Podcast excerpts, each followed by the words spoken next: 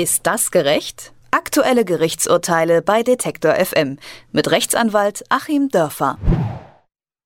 Das Bedürfnis nach Sicherheit wächst und wächst, zumindest wenn man einigen Zeitungsartikeln oder Politikern glauben kann. Spätestens nach den Attentaten der vergangenen Wochen ist das Thema öffentliche Sicherheit wieder im Gespräch. Sicherheitsleute sollen das Bedürfnis nach mehr Sicherheit vielerorts stillen. Dabei gibt es die privaten Aufpasser schon ziemlich lange. Sie laufen bei öffentlichen Veranstaltungen in grellen Westen herum und passen auf, dass zum Beispiel in Straßenbahnen Betrunkene nicht randalieren. Seit der Flüchtlingskrise werden private Sicherheitsdienste auch vermehrt eingesetzt. Sie werden vor Flüchtlingsheimen positioniert und sollen dort für die Sicherheit der Bewohner sorgen. Die Axtattacke in Würzburg ist nun auch der Grund dafür, dass auch die Bahn mehr Sicherheitspersonal einstellen möchte. Mehr Sicherheitspersonal gleich mehr Sicherheit. Mittlerweile sieht man die Sicherheitsleute ja gefühlt an jeder Ecke. Doch wie weit dürfen die eigentlich gehen? Wie weit reichen deren Befugnisse? Das erklärt uns der Rechtsanwalt Achim Dörfer. Schönen guten Tag, Herr Dörfer. Guten Tag, Herr Eichler. Die Attentate in Süddeutschland und die Flüchtlingskrise haben eine neue Nachfrage nach Sicherheitsleuten geschaffen. Im Schnellverfahren werden diese daher mittlerweile eingesetzt.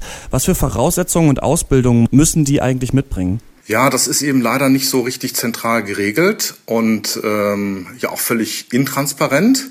Sonst würden Sie die Frage ja nicht stellen. Wir wissen das ja alle nicht so genau. Letzten Endes handelt es sich daher um ganz normale private Dienstleistungsverträge, die geschlossen werden. Und äh, da kann man natürlich vertraglich dann festlegen, was sie für Voraussetzungen haben sollen, beziehungsweise die Sicherheitsdienste sollten im eigenen wirtschaftlichen Interesse, unternehmerischen Interesse natürlich ein Qualitätsmanagement haben. Ob das dann wirklich alles so passiert und ob da wirklich die vertraglichen Auflagen der Auftragnehmer dieser Sicherheitsdienste ausreichend sind und ausreichend kontrolliert werden, das wissen wir nicht. Da sind auch Zweifel angebracht. Wir hatten ja auch schon durchaus Fälle, dass äh, bei Sicherheitspersonal in Flüchtlingsheimen rauskam, dass die einen ja, rechtsradikalen Hintergrund hatten. Und letzten Endes wird es in der Praxis dann allenfalls so ablaufen, dass man eben ein Führungszeugnis einholt, was natürlich auch nicht die Person dann transparent macht. Da prallen natürlich dann Datenschutz und Resozialisierungsgedanke ähm, mit dem Sicherheitsbedürfnis aufeinander. Und ja, mehr kann man im Prinzip im Moment nicht tun. Selbstverständlich haben äh, Sicherheitskräfte ja nicht die gleichen Befugnisse wie die Polizei zum Beispiel. Männliche Sicherheitsleute in dem Berliner Stadtliniennetz dürfen weibliche Fahrgäste nicht anfassen. Doch was dürfen die eigentlich alles und was dürfen die nicht? Im Prinzip dürfen die nur ganz, ganz wenig und deswegen kommt es da ja leider in der Praxis auch oft zu ähm, Überschreitungen.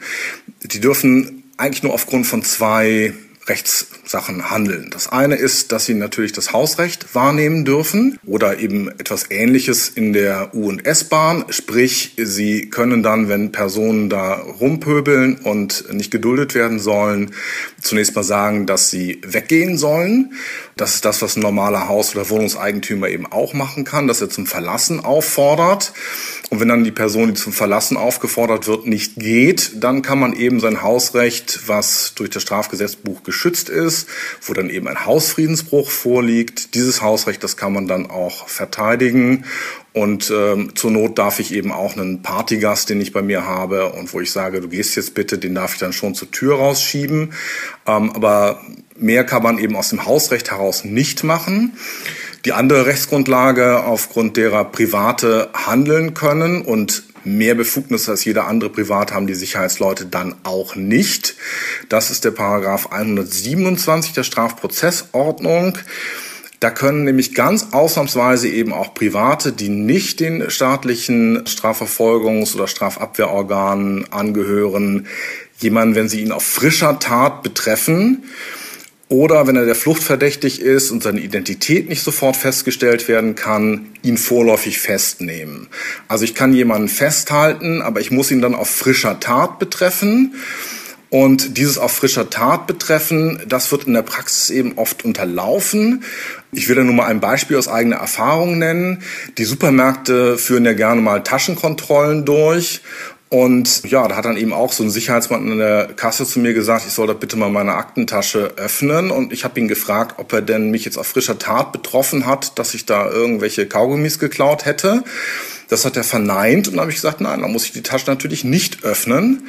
Es gibt eben kein Durchsuchungsrecht für Private, aber genau diese Situationen sind eben sehr kritisch und zu diesen kleinen Grenzüberschreitungen wird es in der Praxis relativ oft kommen.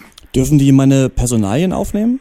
Sie dürfen auch das nur dann, wenn Sie sie auf frischer Tat bei irgendeiner Straftat antreffen. Denn äh, eben der 127 Strafprozessordnung sagt da eben, ich darf dann festhalten, wenn die Identität nicht festgestellt werden kann, was ja im Umkehrschluss lautet, ich habe erstmal so eine Art Anspruch auf die Identitätsfeststellung aber eben auch wirklich nur bei frischer Tat diese äh, sozusagen allgemein jetzt erkennungsdienstlich die Leute zu behandeln und nichts anderes ist ja die Feststellung der Identität. Das darf eben nur die Polizei, wenn sie zur äh, Strafverfolgung tätig wird.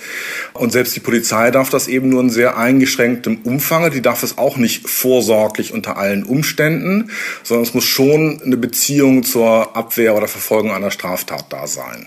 In äh, Clubs werden ja manchmal Menschen mit Migrationshintergrund abgewiesen. In Flüchtlingsheimen kam es auch schon zu gewaltsamen Übergriffen. Wie kann ich mich denn da als Opfer richtig zur Wehr setzen? Ja, die Clubs sind natürlich generell erstmal ein Problem. Da haben wir dann teilweise auch wirklich den problematischen Teil der privaten Sicherheitskräfte. Das ist auch ein ganz gutes Beispiel erstmal, ähm, was da passieren kann. Es gibt, wenn man mit Staatsanwälten spricht, auch schon den Spruch von der Zitat Türsteher-Szene. Also wenn jemand in der Stadt sozusagen als Mitglied der Türsteher-Szene bekannt ist, ist er ohnehin schon mal verdächtig für die Strafverfolgungsorgane, dass er da nicht ganz sauber arbeitet. Da kippt das Ganze dann eben von den Sicherheitskräften zu, ja, doch so eine Art Straftäterszene. Das ist also das eine. Die Türsteher-Szene als solche ist schon mal sehr problematisch. Und ich kann natürlich bei Diskriminierung, das haben wir inzwischen auch teilweise ausgeurteilt, da bin ich natürlich auf den einzelnen Richter angewiesen, dann wegen Verstoßes gegen das allgemeine Gleichstellungsgesetz vorgehen. Und ich kann natürlich, wenn jetzt äh, Beleidigungen da zum Beispiel passieren, kann ich auch dagegen vorgehen. Ich kann da Schmerzensgeld verlangen. Ich kann da auch eine Strafanzeige erstatten. Es gibt also schon Möglichkeiten, sich zu wehren. Und ich freue mich auch immer, wenn Leute sich wehren, weil sonst wären wir eben diesem, dieser ganzen Alltagsdiskriminierung, die passiert, nicht Herr. Sicherheit ist äh, momentan ein großes Thema in Deutschland oder wird zu einem großen Thema gemacht. Deswegen sollen auch immer mehr Sicherheitsleute in öffentlichen Verkehrsmitteln und bei Veranstaltungen eingesetzt werden. Was die überhaupt dürfen, das habe ich den Rechtsanwalt Achim Dörfer gefragt. Vielen Dank, Herr Dörfer. Ich danke Ihnen. Ist das gerecht? Aktuelle Gerichtsurteile bei Detektor FM mit Rechtsanwalt Achim Dörfer.